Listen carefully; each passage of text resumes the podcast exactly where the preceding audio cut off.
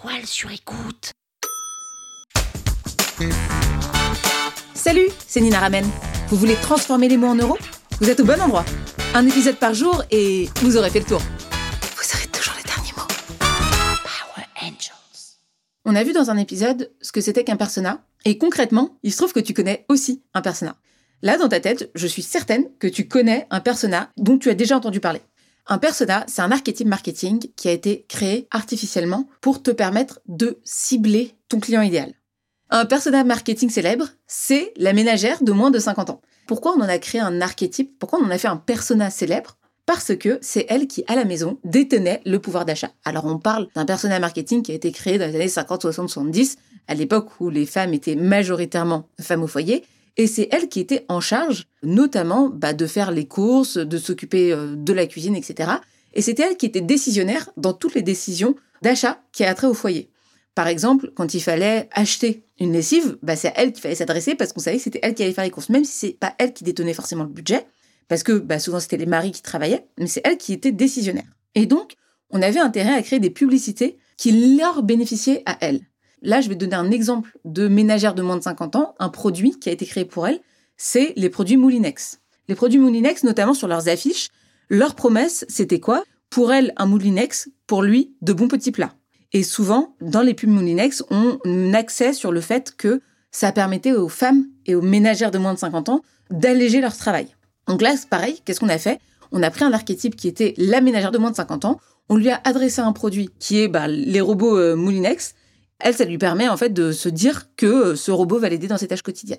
Et donc, elle va l'acheter. Donc ça, c'est un archétype qui est très connu et euh, qui est euh, souvent réutilisé, notamment bah, dans les publicités. Maintenant que tu le sais, tu vas peut-être le voir et tu vas peut-être avoir le biais de te dire ah mais à qui on s'adresse? Bah typiquement, quand tu vois des publicités sur la lessive et qu'on te dit ben la lessive elle est détachante en moins de 5 minutes, bon bah ça c'est souvent représenté par des femmes qui sont l'archétype de la ménagère de moins de 50 ans et c'est à elles que toutes ces publicités s'adressent. Parce que c'est elles qui sont décisionnaires dans la vie de la maison et dans les produits du quotidien qui vont être achetés au supermarché. Deuxième persona, cette fois-ci, c'est toi qui vas imaginer quel pourrait être le ou les personas de McDo. Quand tu rentres dans un McDo, qu'est-ce que tu vois comme type de personnes autour de toi? Quel âge ils ont? À quoi ils ressemblent? À quoi ils pensent? C'est quoi leur réalité? Et en y réfléchissant, tu remarques qu'il y a deux types majoritaires de personnes dans les McDo les familles et généralement les ados. Pour les familles, on voit que McDo a vraiment fait un travail autour des personas pourquoi? Parce que en fait, tu viens avec tes enfants, t'as pas besoin de galérer à les faire manger, à leur faire avion avion. En fait, ils mangent hyper rapidement. T'as un truc ludique où ils vont avoir un jeu. Le bénéfice pour les parents, c'est quoi? C'est tu vas passer un bon moment. Faire manger tes enfants ne sera plus une corvée. Pourquoi? Parce que t'as l'univers qui va distraire tes enfants. Tu vas pouvoir gagner du temps. Tu vas pouvoir même les faire jouer dans leur aire de jeu. Donc tu vois à quel point en fait l'univers de McDo a été pensé pour les enfants, mais surtout pour les parents qui achètent en fait les produits McDo. Je vais te soulager de la charge mentale, de ta charge de parent tu vas pouvoir te poser toi. Et d'ailleurs, il y a même des menus qui sont pensés pour toi. C'est pas que pour les enfants. Toi aussi, tu vas pouvoir passer un bon moment. Et tes enfants, tu vas pouvoir les laisser jouer et faire leur vie. Et pareil pour les ados. Là, les ados, c'est un autre bénéfice. C'est euh, quelque chose qui est assez nourrissant. C'est des repas qui sont assez complets. Et d'ailleurs, tu viens comme tu veux. C'est pas un restaurant où tu as besoin de venir hyper apprêté, hyper habillé. Et pour autant, tu peux y retrouver tes amis. C'est pas cher parce que quand tu es ado ou jeune adulte, bah, t'as pas forcément le budget. C'est considéré comme étant pas très cher tu peux te retrouver avec tes amis et t'as pas besoin en fait d'arriver dans une tenue particulière, etc. Donc là, on a deux, ce qu'on appelle persona, et on voit que derrière ces personas, McDo a travaillé vraiment son marketing et ses produits pour plaire à ces deux personas. Pour travailler leur persona, ils se sont mis à la place de leurs utilisateurs en se disant, c'est quoi le problème d'une mère de famille ou d'un père de famille quand il doit faire manger ses enfants?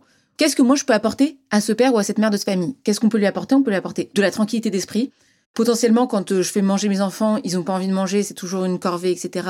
Donc, je peux leur apporter de les soulager à ce niveau-là et de faire en sorte de passer avec leur enfant un moment convivial, de transformer les repas qui peuvent être un moment de tension en moment convivial. Dernière chose, ça permet de pas cuisiner. Donc, euh, potentiellement, t'as pas fait tes courses, on est dimanche soir, t'es en galère, bah ok, t'emmènes toute la famille chez McDo et comme ça, tout le monde est content.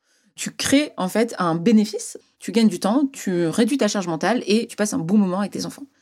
Du coup, avant de vous mettre à écrire, il faut vraiment avoir fait ce travail d'avoir pensé ces personas. Quels sont les bénéfices? Qui sont-elles? Et qu'est-ce que je peux leur promettre? Power Angels, la toile sur écoute.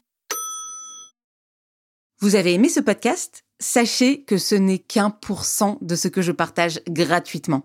Si vous voulez en savoir plus, abonnez-vous à ma newsletter, le lien est en description. Vous aurez chaque semaine des cours, des exercices et des tutos pour améliorer votre écriture de vente, pour améliorer votre copywriting. Je vous dis à tout de suite.